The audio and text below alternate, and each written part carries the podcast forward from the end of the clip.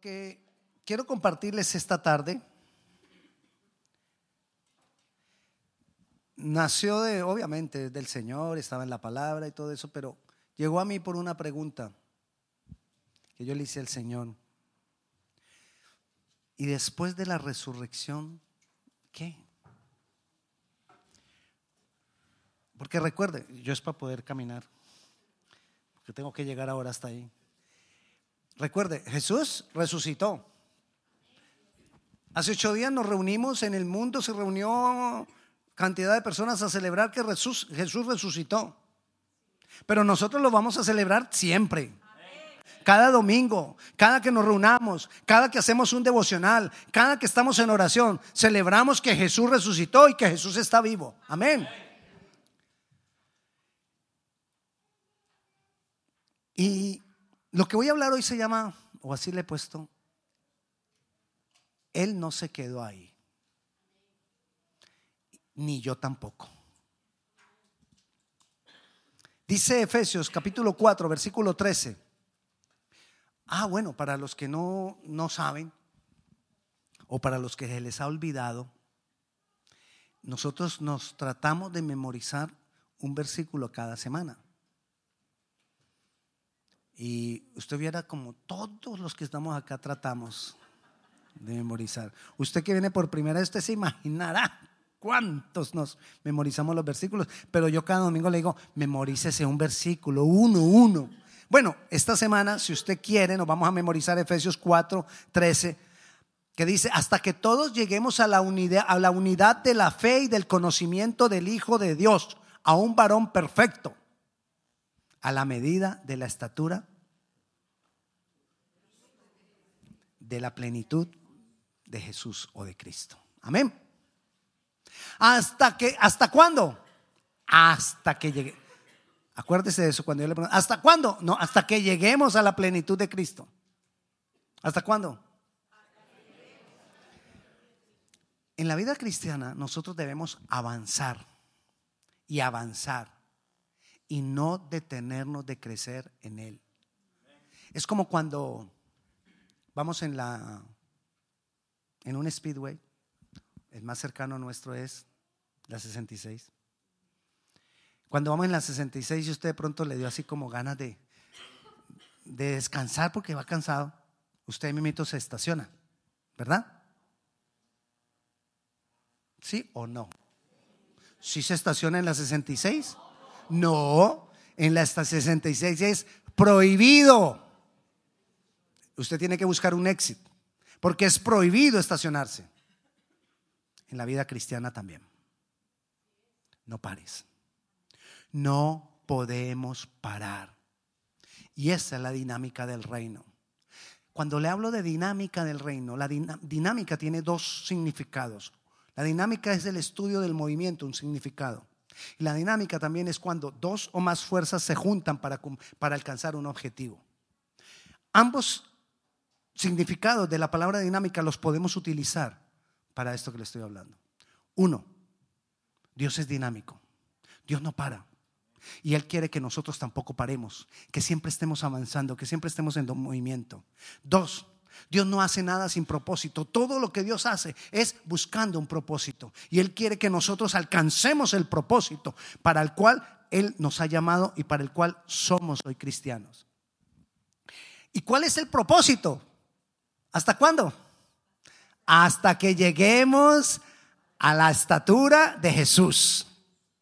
Obviamente, no es que usted pueda decir dentro de un año, ah, ya, ya soy del tamaño de Jesús. Podríamos llegar a ser del tamaño de Jesús en estatura natural, pero de lo que es Jesús. Pero tratamos. Esa es la meta. Ese es el esfuerzo que nosotros debemos hacer. Y está diciendo que hasta que lleguemos como Jesús, si tenemos que llegar como Jesús, ¿cuál es nuestro ejemplo? Jesús, entonces tomemos el ejemplo de Jesús. Recuerde, Jesús hace ocho días, quince días, yo les decía que Jesús partió la historia de la humanidad en dos. Antes de Cristo, después de Cristo. Tu vida también, mi vida también. Mi vida fue una antes de Cristo y ha sido otra después de Cristo. Pero vayamos a Jesús. Jesús, antes de Cristo, él ya existía. Eso lo explicamos en como en dos o tres domingos. Él ya existía, porque él es la imagen visible del Dios invisible, entonces él se reveló a algunos hombres en la antigüedad, algunos. Se le reveló, pero él no se quedó ahí. Él vino y se hizo hombre y se manifestó como hombre para que todos en esa época y en ese lugar lo vieran. Pero él no se quedó, él no se quedó ahí. Aprendas esta frase, él no se quedó ahí. Dígale que está a su lado, él no se quedó ahí.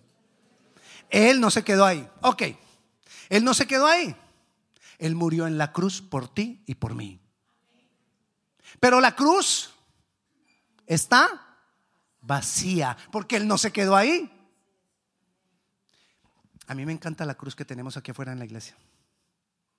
¿Usted la ha visto, la grandota? Una cruz oxidada, rústica, fea, porque está vacía, porque Jesús no se quedó ahí. Jesús murió y fue sepultado, pero la tumba está ¿Por qué? Jesús no se quedó ahí, sino que resucitó. Y está a la diestra del Padre. Y no se va a quedar allá.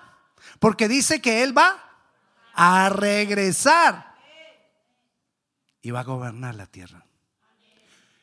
Empezó con unas cuantas revelaciones algunos para terminar, sin quedarse ahí, sin quedarse ahí, en gobierno. Cuando hablamos de reino, tenemos que hablar de gobierno. Si no hay gobierno, no hay reino. Y cuando hablamos del reino de Dios, tenemos que hablar del gobierno. Dios quiere llevarnos a que gobernemos con Él. Pero gobierno comienza de adentro hacia afuera. Entonces Él quiere primeramente gobernarnos aquí adentro. Que haya gobierno aquí adentro en que, que arranque el gobierno desde nosotros. Y para eso nosotros necesitamos crecer. Él, él, quiere que nosotros crezcamos. Él quiere que nosotros no nos quedemos ahí. Él quiere que nosotros avancemos. Él quiere que nosotros vayamos más allá. Y ahora sí recuerde la palabra que dijo el, el Señor a través de John. Avancemos. Que empujáramos. Que siguiéramos adelante. Que no nos quedáramos en el pasado. Él no sabía, obviamente, que yo te iba a hablar de esto. Pero ¿qué está confirmando Dios? Que Dios quiere que nosotros vayamos más allá. Que no te detengas, que no pares, no pares. Hay cosas que me quieren hacer parar, hay muchas cosas que me quieren hacer detener. Un ejemplo de cosas que nos quieren hacer detener. A veces la necesidad nos quiere hacer detener. A veces las circunstancias nos quieren hacer detener. No te detengas. Pero sabe, antes de la necesidad y antes de las circunstancias difíciles, ¿sabe qué es lo que más nos detiene? Porque cuando hay necesidad, de pronto me detengo un poquito, pero ¿a quién corro? A Dios. Entonces a la final estoy avanzando porque lo estoy buscando a Él. Pero hay otras situaciones que de pronto no nos que, que de pronto nos detienen. Cuando todo está bien. Porque cuando todo está bien, ah, me estaciono, paro, no lo tengo que buscar, al fin y al cabo todo está bien. Recuerda que el Señor le dijo dijo en Apocalipsis que en, en el mensaje a una de las iglesias que él no iba a soportar a los tibios. Yo pensaba cuando al principio yo leía a los tibios, yo me imaginaba, pues al principio, porque así fui yo al principio, ¿no? Que ser, tibio era los que andaban en la rumba el fin de semana y el domingo iban a la iglesia. Ah, ese es un tibio tiene un pie en el mundo y tiene un pie en la iglesia. Ese es un tibio. Pero hay otra clase de tibio. Ese yo no lo llamaría tibio. Yo le digo sinvergüenza, dijo ella. No lo dije yo, lo dijo ella. Pero ¿cuál es el tibio? Le voy a decir cuál es el tibio. Usted, no, usted se levantó temprano esta mañana y si usted salió temprano, yo tuve que salir temprano porque iba para Sterling con mi esposa y varios hermanos de acá que estuvimos en Sterling. Estaba haciendo frío. Otra vez frío. ¿Y hasta cuándo? Usted no ha dicho esta semana o la semana anterior. ¿Hasta cuándo este bendito frío? Ya en abril. Y cuando nos dicen que el sábado ayer que, que iba a nevar. Y todo en abril nevar. No, no, usted no dijo nada. Ah, bueno. Entonces, cuando hay frío, estamos inconformes con el frío. Ahora imagínese un junio, 30 de junio, con ese calor. Y llegamos todos aquí haciendo así. Ay, ¿y qué decimos? ¿Cuándo, se irá ese calor? Ni al frío, ni al calor. ¿Qué es lo rico? Tibio, primavera. Ay, que no es ni frío ni caliente, sino que es lo más cómodo y lo más rico que hay. Eso es lo tibio. Cuando estoy cómodo, cuando no está pasando nada, cuando las aguas se calmaron, no hay tempestad, pero tampoco hay olas. Cuidado, porque ahí muchas veces nos ponemos cómodos.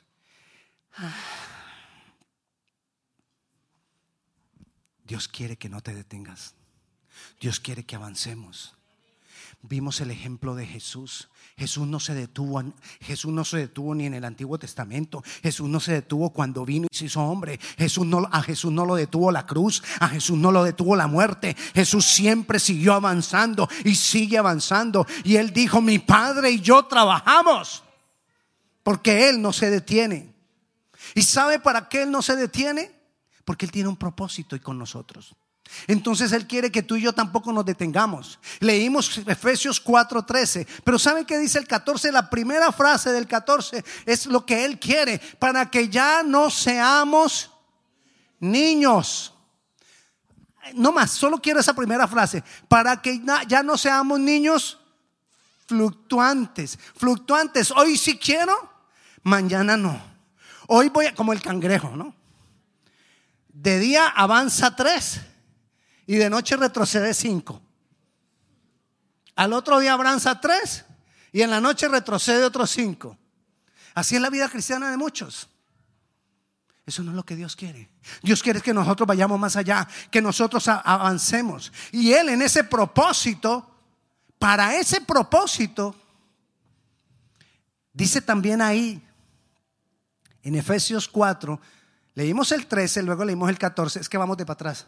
Leímos el 13, luego el 14, ahora leamos el 11 y el 12. Mire lo que dice el 11 y el 12 de ahí mismo. Y él mismo constituyó a unos apóstoles, a otros profetas, a otros evangelistas, a otros pastores y maestros. ¿Para qué? Está hablando de ellos, son la iglesia.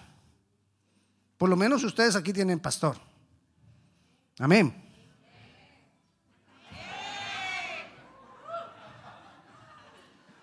No, Dios mío. Supongamos pues, usted tiene pastor. Oh, gloria a Dios. ¿Para qué él puso la iglesia? ¿Para qué puso pastores? ¿Para qué puso maestros?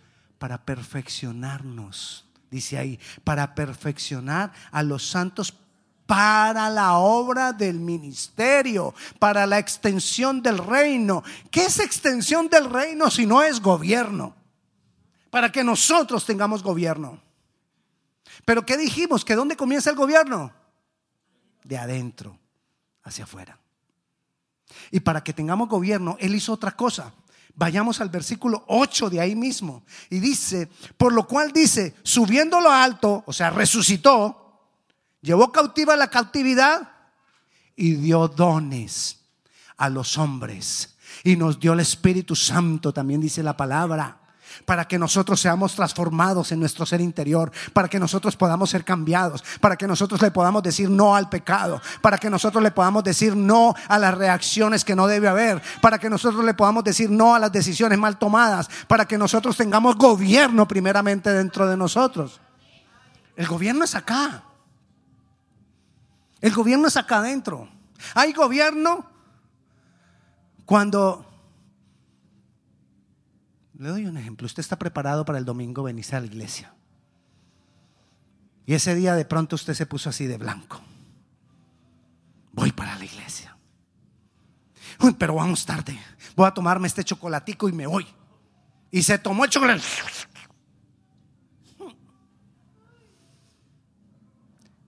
Si usted, su reacción es, ah, ya me pues, no, pues ya que voy, ya no voy, ya. Y no a la iglesia, no hay gobierno. El gobierno comienza aquí adentro. Cuando tienes una cena con la esposa en la casa, pétalos. Ah. Vuelva, vuelva, no se vaya, vuelva aquí. Tiene una cena con la esposa. ¿Y cuántas veces dañamos la cena? Por una cuchara mal acomodada, por un plato mal acomodado, por un plato que faltó. Gobierno hay cuando yo puedo decir, veo la cuchara mal acomodada, pero no voy a decir nada. No solo eso, el plato está sucio. No voy a decir nada. Eso es gobierno. Se quemó el pan también, pero no voy a decir nada. Eso es gobierno. Y el gobierno comienza desde acá. Y nosotros queremos gobernar muchas cosas. Queremos gobernar las circunstancias afuera, pero ni siquiera podemos gobernar una bendita cuchara mal acomodada. La reacción nuestra ante un chocolate que se derramó. Eso es gobierno. Gobierno es cuando yo asumo la responsabilidad de mis actos. Gobierno es cuando yo digo que no debo hacer lo que no debo hacer. Eso es gobierno. Y Dios quiere que nosotros no nos detengamos en gobierno. Porque cuando gobierno se manifiesta dentro de mí, poco a poco ese gobierno va a ir a salir de, mí y se va a manifestar en las circunstancias de afuera, en las situaciones de afuera. Gobierno es cuando yo dejo la negatividad. Gobierno es cuando yo dejo la queja. Gobierno es cuando yo cuido mi lengua. Gobierno es cuando yo dejo de juzgar a los demás. Gobierno es cuando yo dejo de criticar a los demás. Gobierno es cuando yo dejo de murmurar y de decir mentiras. Todo eso es gobierno. Y nosotros necesitamos gobierno. Porque cuando hay gobierno, entonces Dios se manifiesta y nos lleva al cumplimiento de los propósitos. Pero le voy a dar un ejemplo más de gobierno, porque es que yo ya vi más, más de una carita haciéndole hacia al, al del lado.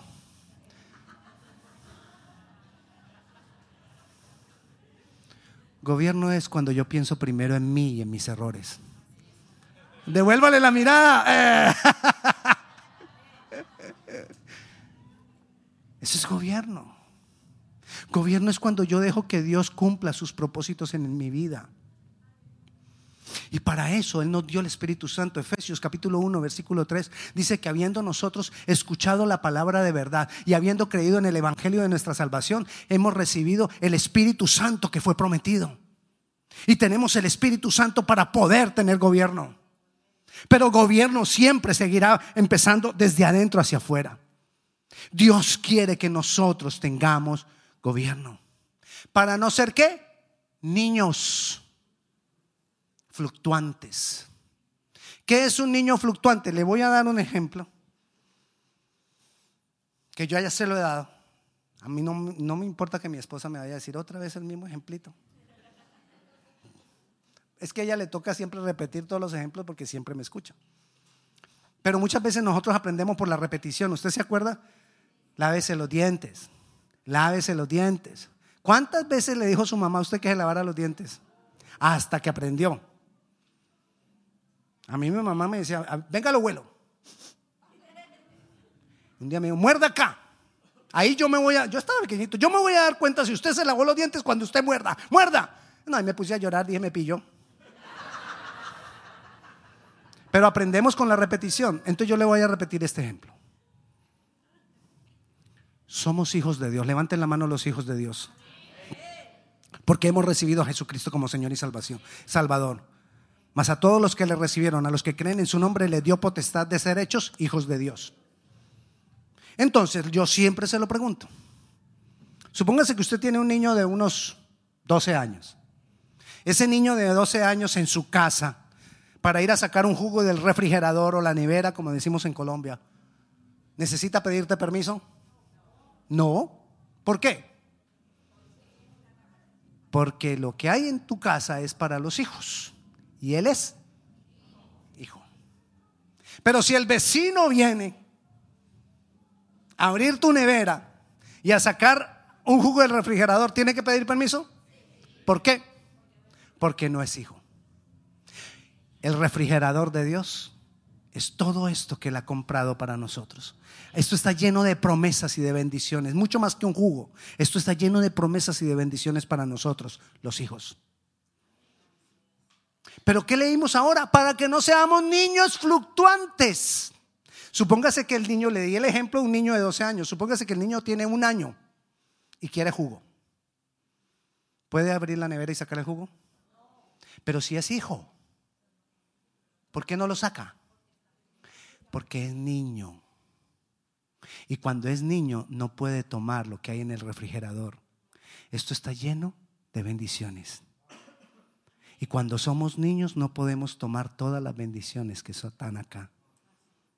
Él no quiere que seamos niños, sino que crezcamos para que todo lo que hay acá, todo lo que el Señor ha comprado para nosotros, nosotros lo podamos disfrutar. Entonces Él dice, prohibido detenerse, no te detengas, no pares de crecer, no pares de avanzar, no pares, no puedes estacionarte. Y nos dio el ejemplo de Jesús, hemos visto el ejemplo de Jesús. Cuando tú crees en Jesús, el Señor te da el Espíritu Santo y viene la unción. Dentro de esos dones viene la unción sobre nosotros que rompe yugos, que va trayendo libertad a nuestras vidas. Él nos va dando la victoria sobre el pecado y sobre la iniquidad. Él nos va transformando y en la medida que permanecemos avanzando en esto, tenemos gobierno sobre aquello que nos quiere detener.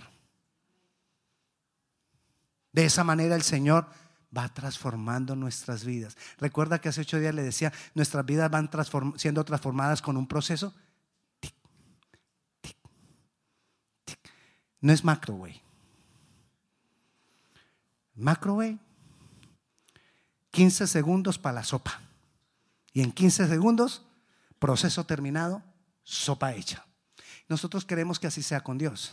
Señor, que yo vaya a a la iglesia, oren por mí y yo salga de la iglesia transformado. No, no ocurre así. En Dios es un tic, tic, tic. Haga, haga. Bueno, si no quiere hacer con la mano, haga con la cabeza. Sí, no, claro, usted lo quiere. No, así no funciona. Al creer en Jesús, si no te quedas ahí, el Espíritu Santo te va a llevar un poco más. Y si tú permaneces en, una relación con Jesús, el Espíritu Santo va a romper los yugos contigo o los yugos que te afectan. Y si continúas buscando al Señor en la palabra y en comunión con Dios, el Espíritu Santo te va a dar autoridad. Y si sigues aferrado a la mano de Dios, el Espíritu Santo te va a dar gobierno. Y cuando tenemos gobierno, todas las cosas a nuestro alrededor empiezan a cambiar. Pero gobierno comienza desde adentro. ¿Sabes por qué tú y yo conocemos algo al Señor? ¿Sabes por qué hoy hay una iglesia aquí? Porque gente de la generación anterior no se estacionó, sino que avanzó. ¿Y sabes por qué gente de la generación anterior conoció a Cristo? Porque los primeros que comenzaron no se detuvieron, sino que siguieron avanzando. ¿Qué va a ser de nuestra próxima generación si tú te detienes? ¿Qué va a ser de la próxima generación en tu familia, en tu descendencia, si tú te detienes? No nos podemos detener. No podemos parar. Necesitamos buscar y buscar y buscar más de Dios. Necesitamos alcanzar más cada uno de nosotros. Habrá cosas que se oponen, habrá cosas que quieren, que, quieren resistirse, pero nosotros necesitamos avanzar.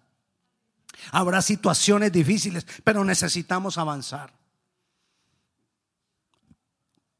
Habrá momentos de duda, pero necesitamos avanzar. El enemigo se puede levantar contra todo, con, toda contra nosotros. Pero seguimos adelante. Pero seguimos adelante, seguimos creyendo, sigo en la búsqueda del Señor, sigo orando, sigo congregándome, sigo buscando de Dios. Y no paro, así haya que hacer sacrificios. Continuaré así me toque hacer sacrificios. Por eso, toda cosa, que toda oportunidad, todo lo que se te ofrezca, que tenga que ver con tu edificación espiritual, no lo dejes de lado. No pares, no te detengas. Invierta en lo que, invierte en lo que vale. Gasta en lo que vale. En lo que va a transformar tu vida. No te conformes con poco. Vayamos a más en Cristo Jesús. Él quiere más para nosotros. Él no se ha detenido pensando en nosotros y Él no se va a detener pensando en nosotros porque Él cuenta con nosotros. Él no nos necesita, pero Él cuenta con nosotros. Él cuenta contigo para transformar tu familia. Él cuenta conmigo para transformar la iglesia. Él cuenta contigo para transformar tu vecindario. Él cuenta contigo para transformar tu trabajo. Él cuenta contigo. Dios cuenta contigo. Y una de las razones por las cuales yo estoy casi que 100% seguro que Dios cuenta contigo es que si Dios no contara contigo, tú no estarías escuchando esto. Si tú estás escuchando eso, es porque Dios cuenta contigo.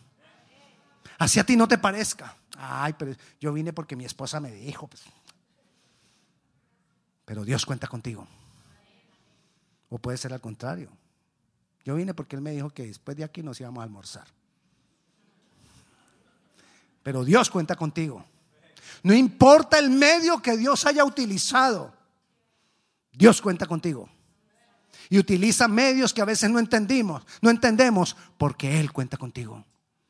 Y Él no para su dinámica. Lo vimos ahora desde que comenzó la historia de la humanidad hasta que está pronosticada que termina. Todo el tiempo Jesús ha estado ahí manifestándose de una u otra manera. Jesús no ha parado de trabajar. Jesús no se ha quedado ahí y Él quiere que nosotros no nos no, paremos. Él quiere que nosotros continuemos y adelante y lo logremos. Para eso nos dio dones. ¿A qué te invito yo esta tarde? A que le digamos juntos al Señor, Señor, yo no quiero parar. Y si has parado, a que te levantes y le digas al Señor, Señor, yo voy a continuar. Y que si de pronto estás cansado, toma aire y continúa adelante. Si de pronto hemos perdido el aire, Pídele a Él, Señor, sopla aliento sobre mí y sigue adelante. Si te has quedado sin fuerzas, Él ha prometido que dará fuerzas al cansado. Solo dile eso, yo no tengo fuerza, pero no te quedes ahí. Y como muchas veces te he dicho, corre, corre para que tu vida sea transformada más pronto. Y no te detengas. Pero quizás no puedas correr como otros. Camina, pero no te detengas. Y quizás no puedas caminar como otros. Gatea, pero no te detengas. Quizás ni siquiera podemos gatear a veces. Arrástrate, pero avanza aunque sea un poquito, pero nunca te detengas. Haz el esfuerzo que sea necesario. Y si el que está a tu lado se detiene, sigue tú adelante. Quizás cuando Él vea que tú vas adelante, te diga yo te quiero alcanzar porque somos de testimonio unos para otros. Pongámonos de pie, vamos a orar. Padre Celestial, te necesitamos, Señor. Gracias Jesucristo porque tú no has parado. Gracias porque tú no te has quedado ahí. Yo tampoco pararé, Señor. No me detendré. Hoy tomo la decisión de levantarme y seguir adelante. Hoy tomo la decisión de levantarme y avanzar. Hoy tomo la decisión, Padre Santo, de vencer. Gracias por tu victoria. Gracias por tu resurrección. Gracias por tu Santo Espíritu que nos has dado. Gracias Dios. Te necesitamos, Señor. Te necesito, Dios. Me entrego a ti, Señor. Me entrego a ti, oh Dios. Si tú nunca has entregado tu vida al Señor Jesucristo, este es un momento indicado para que tú le digas que te entregas a Él. que crees que Él pagó por ti, que crees que Él resucitó. Si tú necesitas renovar tu pacto con el Señor también, este es el momento preciso para que le digas, Señor Jesucristo, tú eres nuestro Señor. Señor Jesucristo, tú eres nuestro Salvador. Tú eres el que resucitó y estás vivo. Jesucristo, tú eres Dios. Te alabamos, te bendecimos. Señor, y que no nos detengamos. Y que el gobierno tuyo se vaya manifestando en nuestras vidas paso a paso. Te damos toda gloria y toda honra. En el nombre de Jesús. Amén y amén. Y la paz de Dios que sobrepasa todo entendimiento sea con cada uno de ustedes. Dios le bendiga.